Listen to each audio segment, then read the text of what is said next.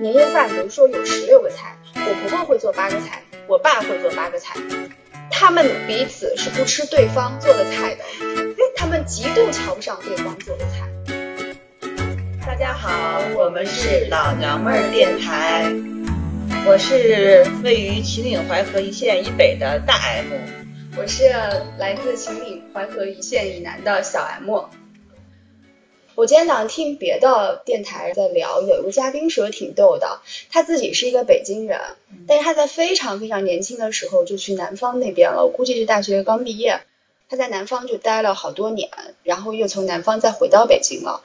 他说他回到北京的时候特别不适应，他整个人就抑郁了，因为周围所有的朋友都不理解他，就觉得你这个人的行为模式怎么这么奇怪？就比如说他去南方的朋友家吃月饼。他拿起一块就咬了一口，周围所有的人都很讶异的看着他说：“你吃了一口，我们怎么吃？”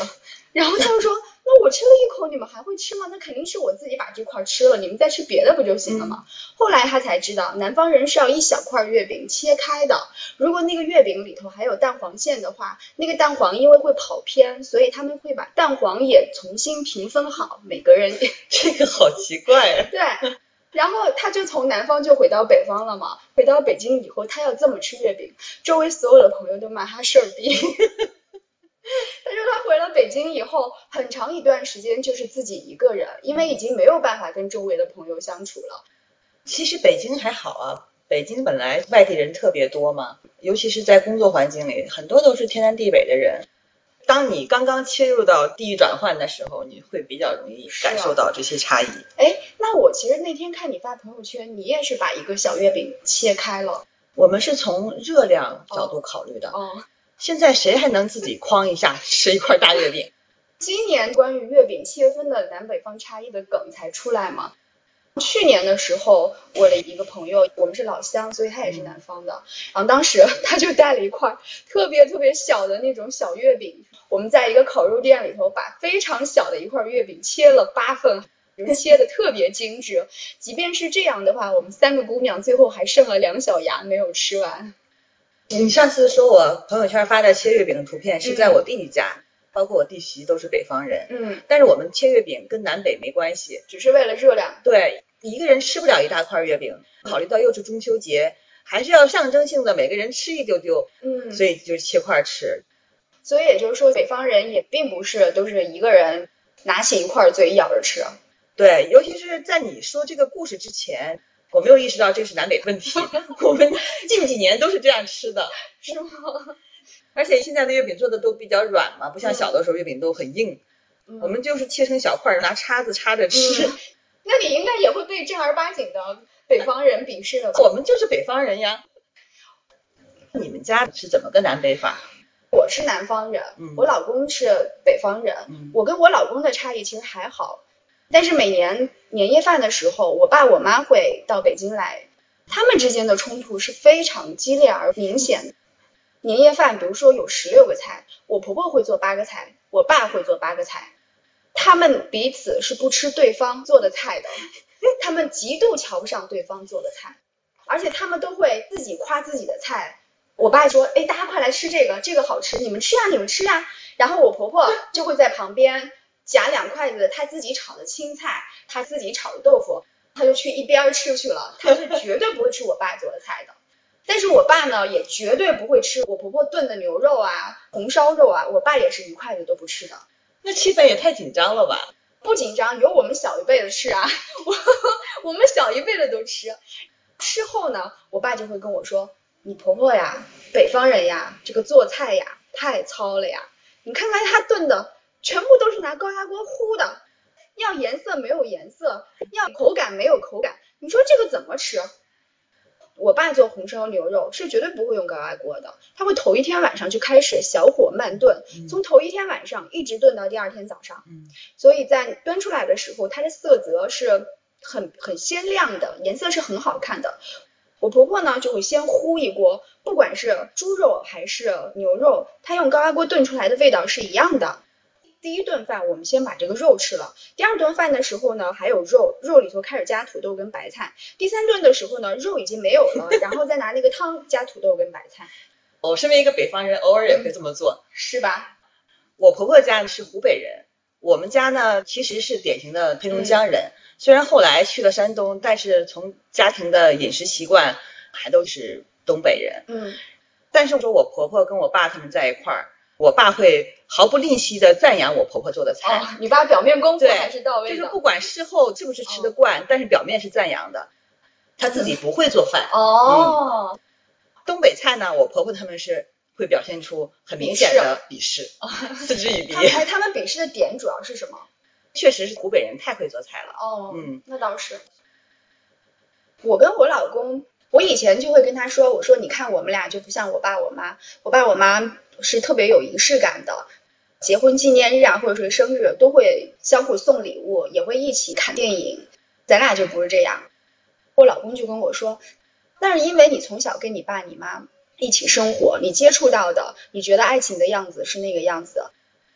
他爸他妈从来没有去电影院看过电影，这就跟炒西红柿鸡蛋一样，南方炒一定会加很多糖，但是在北方做的话，西红柿鸡蛋里头是根本不可能加糖的，嗯但是他们会加酱油跟醋。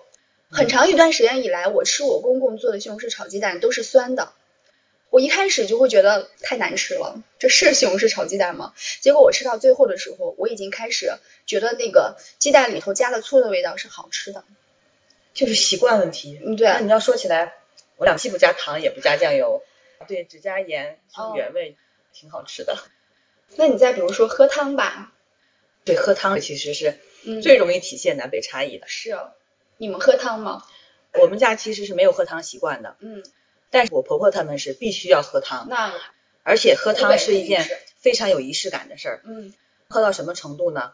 过年的时候，到每个人家去拜年，拿给你的不是糖果、坚果，是端给你一碗汤。负担好重就是。你无论去谁家拜个年，也要先喝一碗汤再走。讲究的人家呢是一碗已经熬了一宿的鸡汤，哦不讲究的或者是鸡汤已经喝完西的，就会给你一个汤老庄米酒汤，哦，你一定要喝完了才走。没拜两家呢，你就灌满了你知道吗？我们家也是。我在十八岁来北京之前，我们家除了早餐没有汤，中午跟晚上都是有汤的，就是一定要有汤。如果这顿饭没有汤的话，我爸我妈就会觉得这顿饭是不完整的。我老公他外婆，他在院子里有个小炉子，那个炉子上是永远炖锅汤的，那个鸡汤呀，上面有两公分厚的油，老太太舀起一碗来，就那样咕嘟咕嘟的喝，他不把油撇掉吗？不撇嗯，他认为撇掉了就不好喝了。他们甚至在做鸡汤之前，先用点鸡油熬化了，然后再把鸡肉放进去煎一煎，然后再加水熬汤。我觉得肯定特别好喝，那上面一层金黄色的油。所以我老公他们形成习惯，从小就认为汤是最好喝的，是的肉都无所谓，但是一定要喝汤。嗯，我们家也是，我们那边的汤是会分荤汤跟素汤，比较讲究的话，一个礼拜至少是有两次到三次是要喝荤汤的，比如说排骨汤、鸡汤、鸭汤、鱼汤、泥鳅汤。除了这两到三次荤汤之外，素汤主要是以小青菜肉丸子汤为主的，一定要搓丸子的，这是最次等的了，不是搓丸子就是肉片。西红柿鸡蛋汤那就是最不讲究的人家了，嗯但是这就是你北方人顿饭最常见的汤了。对你这顿饭实在是什么都没有了，那就只能做一个西红柿鸡蛋汤。因为我们家是在长江边上嘛，所以我爸最喜欢做的就是鱼汤，鲫鱼汤。鱼要先两面煎，然后加牛奶炖的特别白，一锅浓汤，那个对他们来说养人。对 对，我跟你说起喝汤这件事嗯儿，就比如我爸要减肥，就是有的时候不想吃太多，跟我阿姨说说你多找点汤喝吧，我爸就会说，啊，那不炖菜吗？那菜里不有汤吗？哎，你说这个，你爸跟我婆婆是一模一样的。你知道我婆婆是什么样子的？我婆婆她绝对不会做汤呀，嗯她每次就把吃剩的什么炒香菇炒青菜的里头夹两筷子菜，然后再把炒菜的那个汤倒一点儿，她就会拿着她的碗说。去沏点汤喝，鲜着呢。哇你知道那个沏是什么意思吗？就是沏药，对，就是说已经有一点固体的东西在碗里，再往里冲点开水，就是这样，沏。沏点汤喝。然后我老公说，他们从小是没有喝汤文化的，嗯，他们吃饭的时候是不配汤的，是但是他们会配饮料。就算是他们有汤，他们也绝对不可能喝荤汤，只能什么萝卜汤。对，萝卜汆丸子已经是最荤的了。不是那种煲出来的汤。对，西红柿鸡蛋汤、紫菜蛋花汤，绝对不可能说我炖一个鱼汤，或者是我炖一个排骨汤、鸡汤、鸭汤。尤其是一般汤只是在晚餐的时候偶尔出现，就是很隆重的。对你早餐、中餐是没有人想起来去喝汤的。嗯，我爸有的时候就是到北京来，他就会觉得我特别可怜，连汤都喝不上。连汤都喝不上，他就想给我补，但是我又觉得他做的鱼汤实在是太油腻了。我就不喝，然后他为了让我不长胖，他就每天早餐的时候给我炖鱼汤。经常夏天巨热的时候，我我就听到那个厨房的油烟机嗡嗡作响。等我一起来一看，我爸一锅鱼汤已经做好了。就是关于大米也有很多的不习惯的地方，嗯就比如说像东北大米，肯定是嗯是我们看来是毋庸置疑的好米吧，它是那种糯糯的，粘性很重嘛。但是像我老公他们家，就是尤其是比较传统的老人，他们都是吃那种早稻米长大的，那个稻的生长期非常短，再加上地域的关系，那个米它煮出来是一个粒一个粒的，有点像沙子，嗯。就是它没有油分，也没有那种很糯的口感。但是像我老公他们家那边的一些老人们就喜欢吃这种米，东北大米他们是吃不习惯的，我觉得你说的这个米应该跟我吃的米是一个米。南方都是那样的。我们那个是就是袁隆平培养出来的杂交水稻，我从小一直吃到了大概初中高中的时候，我们那里只卖这一种米，那种米它的那个热量跟脂肪含量是是非常非常低的，含油量低，它是它是很低的。那个米怎么说？它吃了不长胖。我一开始不知道还有别的好吃的米，我大概上了初中还是高中的时候，我们那里开始流行泰国香米。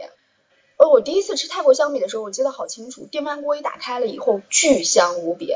那顿饭我一点菜都没有吃，白米饭我就可以吃两碗。我就是从来不知道米饭能这么好吃，它就是有粘性的，可能比较像你们东北大米，黏黏的、糯糯的、软软的。后来我就到北京来上学了，第一次吃北京的大米，当然不一定是北京的，可能也是东北的。吃大米的时候，我当时就跟人家说，我不想吃这个米，你能给我一碗小米饭吗？我不知道小米是那个黄色的碎碎的那个东西。那你以为小米是什么？我以为小米就是我们家那边的杂交水稻，嗯我觉得那个大米跟小米是相对的，北方吃的叫大米，我们南方吃的就叫小米。南方是不吃小米的，就是那个黄黄的那个，那个小米是我们用来喂鸟吃的。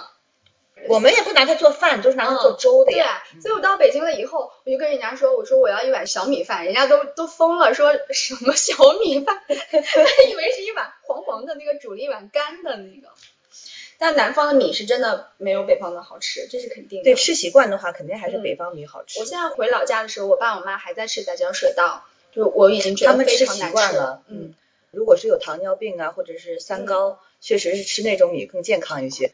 它其实有点像糙米，是的如果你拿糙米做米饭，它那个口感就有点像它。是很散的，对它是不软糯的。我们家我婆婆跟我爸之间，他们最大的冲突是体现在对冰箱的使用上。就比如说我爸他们吧，他们喜欢储存东西。嗯，如果是今天晚上需要一根葱做饭，那我爸是肯定会买回来一捆的，就是说他买一次就要用一个季节。嗯他经常在秋天的时候买一捆葱，是整个冬天都要吃的。嗯但是我婆婆他们基本是不用冰箱的，晚上吃饭要用到一根葱，嗯他就只买这一根葱。是的，，对，他们跟冰箱好像有仇。冰箱里只要有一点东西，他们就就着急的要把它拿出来吃掉，嗯就好像这个东西放在冰箱里就要中毒一样。嗯只有我和我老公在家的时候，我们家冰箱是属于正常状态，既不空也不满。嗯如果我爸来了，就很快他们就把冰箱给塞满了。我爸他们自己的冰箱是哪种呢？一开门儿，东西就会往下掉。冰箱的下层不是冷冻室吗？本来是有抽屉的，我阿姨觉得那个抽屉占地方了，她把抽屉抽出来不要，然后把食物一层一层摞一层 就摞起来不，是冻的时候就会就导致什么呢？那个东西不能拿出来，只要一拿出来了，你就再也没有办法装回去了，哦因为它那个冻出来那个形状就改变了嘛，就没有办法摞起来了。然后他们一打开冰箱一看，塞得满满的，也不知道什么袋子，然后他们下顿饭就去买新的，就导致我们家冰箱里永远是塞得满满的，无论多大的冰箱，他们都可以塞到那种程度。然后我婆婆来一到我们家，一看这冰箱里有东西，嗯就急得不行了，你知道吗？就很焦虑，拼命的把冰箱里的东西做给我们吃，一边吃的时候一边说啊，快吃这个，快吃这个，把这个吃完，把那个吃完，冰箱里还有什么什么，就导致我们每吃一顿饭，特别像完成任务一样。等到我爸他们来了，一看，哎，冰箱怎么这么空？就赶紧又给塞满了。我我是跟你婆婆一样的，我买葱是一一按根买的，我买蒜是按粒儿买的，我买肉可以是买五块钱的肉，就是你知道吧？就是吃多少买多少。对。之前我自己去买菜的时候，由于我买的量太少了，人家就很生气，说你别给钱了，我直接送你得了。就是北方是这样的，因为量实在是太少了。我婆婆就是囤物的，她一定会买很多东西，把自己家的冰冰箱堆满了之后，她就开始往我家堆了。嗯，放不下。对她放不下了，就开始往我家堆了。冰箱已经不够他堆了，他于是又买了一个冰柜放在我天家。呐，你婆婆就是我爸，我家也是有一个双开门的冰箱，另外还有一个冰柜，你知道吗？然后我爸我妈每次来的第一件事情就跟我说：“你家冰柜太费电了，赶紧打扫了，把冰柜给关了，停了，别用。”我婆婆特别嫌弃我爸我妈一点，就是觉得我爸我妈抠抠搜搜，她会觉得我爸我妈做刚好的量，以导致了她不敢吃。你做这么少，一人一筷子就没了，谁敢吃啊？北方人是见不得桌上的东西被吃光的。他们宁愿浪费，对也不能就是觉得刚刚合适。嗯他就如果我爸我妈做刚刚合适，他就不吃了。是这样的。他他就不吃了你必须得就是多到溢出来了，百分之七十的菜都是用来扔的，都是用来浪费的，他就敢吃了。可能有点夸张，但是如果是特别正好，确实是吃起来会有点压力，会担心别人会不会没有吃饱。但我爸我妈这顿饭就是烧一顿的菜，哎，这样适用于那种就嗯，长期生活在一起，特别了解，不用嗯揣摩对方到底有没有吃饱这种关系。所以我最开始跟我婆婆相处的时候，我就是按人均一个买，比如说家里有六个人，我就买了六个泡芙，我就说你们吃呀，你们吃呀，然后我婆婆就会不吃，我以为她不喜欢，下次我就买了四个，结果我婆婆不是因为不喜欢，她是会觉得只有六个够谁吃啊，于是我就不吃了。这个必须一起生活时间长久了之后才知道原因。这个就别说像我爸这样的老北方人了，即使是我也会有这样的感觉。嗯我一般做菜，如果是家里来客人了，我要做的话，我肯定要做多出实际需要量的一部分量。太正好了，就会担心别人是不好意思吃啊，有没有吃饱啊，就会有这样的顾虑。是的。哎，你能说一下你对南方人的刻板印象吗？处事哲学方面的。南方人会更在意别人的想法，嗯会更小心谨慎一些。嗯，北方人可能会相对粗糙一些。是的。就比如说像我爸爸，他自认为他是很懂人情世故，就很嗯会替别人着想。但是他如果跟我公公一比，我公公就是属于那种想的特别多，所有的事儿都藏在心里。如果你跟他生活到一段时间，刚开始头两天可能还乐呵呵的，但是你知道他肯定接下来要跟你聊一些很沉重的事儿，嗯总是心事重重的，嗯忧心于各种事儿，比如说我跟我老公的事业呀，哦孩子的教育呀，会非常语重心长、很哦沉重的跟我们探讨这样的话题。哦一般我公公在我家如果待到一周以上，我就觉得这日子过不下去了，我就觉得前途没有希望，你知道吗？但我爸就不是，我们认为很沉重的事儿，反倒我爸会开导我们。哎，这是多大点事儿啊，哦或者是孩子不愿意学就不愿意学呗，就诸如此类。他们两个特别明显。哎，你这么一说还真是啊，因为我爸跟我公公的差别也是这个样子的。嗯我爸就是像你公公，我爸是南方爸爸。我从小就会觉得我爸我妈他们是每天要复盘很多事情，把这一天来我说了哪句话，我这句话是说的对还是不对？就过得好精致。啊，对方回复我这句话是什么意思？他是不是不高兴了，或者是呃我这句话是不是说的不妥？长期以来，我爸我妈都是这样的，我从小耳濡目染，就是在这种环境之下。后来我爸到到北方来了之后，他跟我公公婆婆刚开始的相处是特别特别不习惯的。我爸是属于那种很怕冷场，我一来我肯定得没话跟你别多，嗯，嗯找话说。但是我公公呢，就是属于一个特别特别直男的北方男，而且我公公是不会寒暄的，一点儿都不会寒暄。爸一开始就会觉得在那这在南方人看来可能会觉得没有礼貌，会对吧？会觉得很没有礼貌，而且我公公是属于那种说话嗓门又大，嗯很直愣愣的，嗯所以他说出来的每一句话是很像在吵架的。那我爸就肯定是受不了了呀。嗯我爸就会想的特别多，会觉得亲家是不是对我们不满意啊？这个亲家这个样子，你的日子可真是不好过呀。诸如此类的盘旋在脑海中的弯弯绕实在是太多了。后来就是时间久了之后，我才会发现，哦，原来他们就只是这样的人，他们根本就是什么都没有计较，什么都没有在想，都是我爸脑补出来的。包括像请客这样的事儿，就比如说像我爸请客就是请客了，他可能什么都想不到。嗯但是我公公这样的人请客呢，他会想到在哪儿请，什么时间请，嗯什么样的规格适合什么样的人，吃饭的时候喝什么酒，什么酒才适合谁来喝，他会想的特别特别多。他请一次客，他可能要提前两周就就开始筹划了，对，然后包括选地方，兴师动众把我和我老公都召集起来，选什么地方，就像开会一样商量要怎么请。我爸也是，这一点还真的是挺明显的。我公公婆婆好像从来没有揣度对方心里的这么一个过程。就是起码没有想到这么多，这么没有想这么对，多没有这么累。对，而且我跟我婆婆是在一起居住过很长一段时间。说实话，我婆婆是一个很好的婆婆，但是你长久住在一起肯定会有矛盾。嗯我已经是我自己都觉得我当时做的有点过分了，一起住到最后我已经没有好脸色了。即便是这样的，我公公跟我婆婆不为所动，他们一点都不知道我不想跟他们住了，他们还是按照他们的节奏来。他们一点都没有觉得不自在，我觉得这样蛮好的对就是很心心很大，你知道吗？那我爸就不行了，我爸到我家来，他在我家客厅看电视，我就跟他说：“爸，你把声音调小一点。”我爸就不行了，他会觉得寄人篱下，就是我连看电视 即便是自己的女儿都没有即便还不是你老公说，嗯是你说，他也会多想，对吧？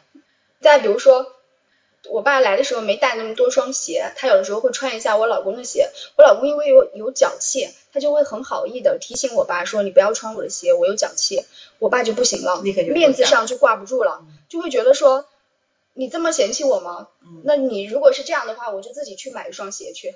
”你爸这种的，在南方人当中也是属于一种比较极端的情况，不极端，真的吗我们家亲戚都是这样的。那是家族情况。就是这种事情发生在一个南方人身上，你会觉得哎比较正常嗯；但是如果发生在一个北方人身上，你会觉得太事儿了。在我看来，就像我公公那样的心事重重的老头儿，很悲观，是凡事都是往坏的想。嗯，但是他有个最大的优点，他特别会做家务。哦，我爸就完全不会做家务，这也是南北方男性的差别。东北男的能做家务的特别少，但是你看像我公公，就是每次他到我们家，我就特别不用操心，就什么东西都打理的好好的，晾完的袜子他一个个收起来都叠得像小蘑菇一样的，嗯就给我们放到抽屉里。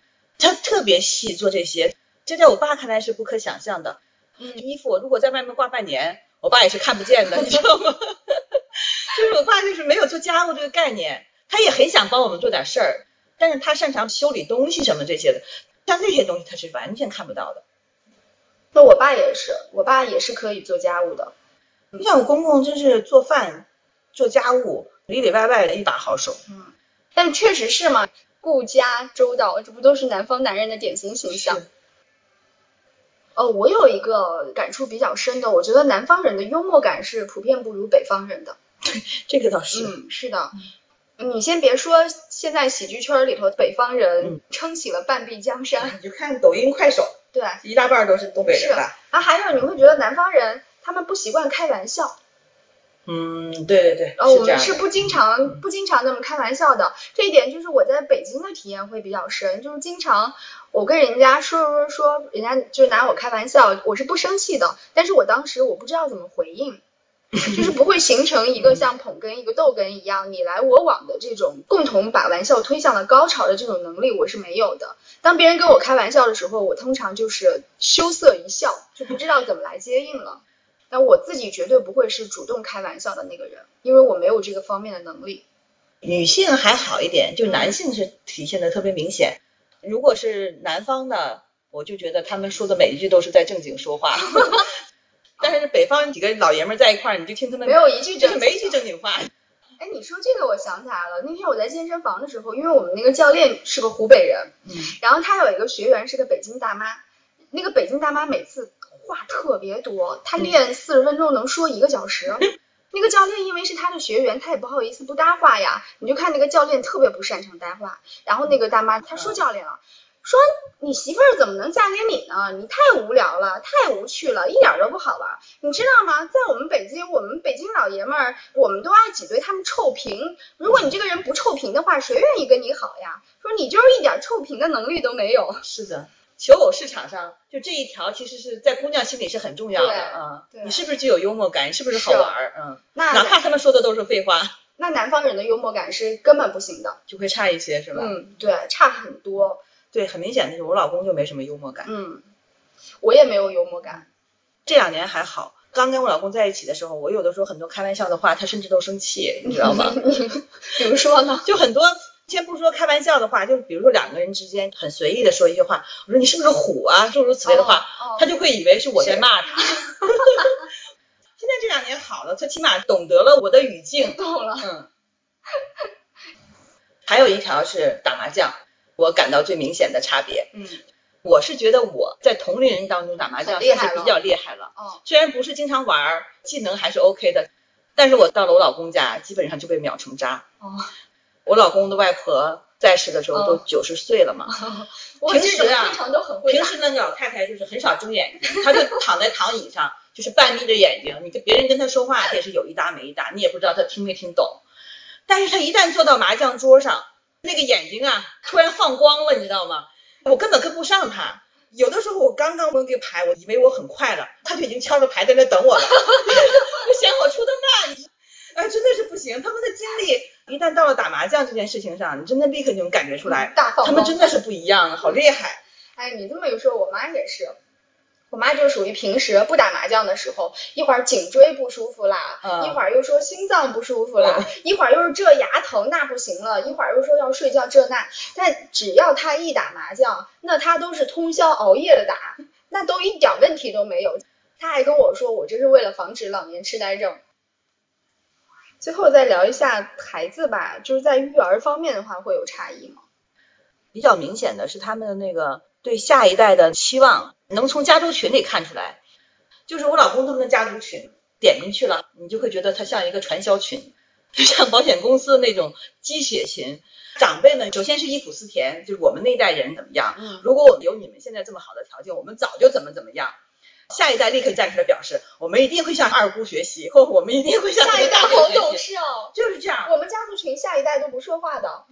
他们每一个家庭就像一个部门，这个家庭如果是妈妈掌事儿，这个妈妈就像大部门经理一样啊，尤其在逢年过节的时候说话，就是每一家都不甘落后。我爸这边的家族群就很佛系，今天你发张图片呢，我发张好吃的呀，都是这样，没有什么其他的东西。我们家那边也很鸡娃，我那天回去吃饭特逗，就是一桌子上大概有三个女孩，都年纪差不多大。饭还没开始吃呢，然后孩子们就开始站起来背诗了，就是一个接一个，一个接一个，就是刚第一个背的孩子还没有背完的时候，第二个排队的孩子已经在问他妈妈说：“妈妈，他什么时候能背完？什么时候轮到我？”那这是孩子本身就有表现欲啊。然后等到第三个孩子的时候就生气了，意思就是你们的关注点全在他们身上，就不在我身上了。我太靠后了。对啊。然后我们家族群里头有长辈开始发第三代的获奖证书。是这种的。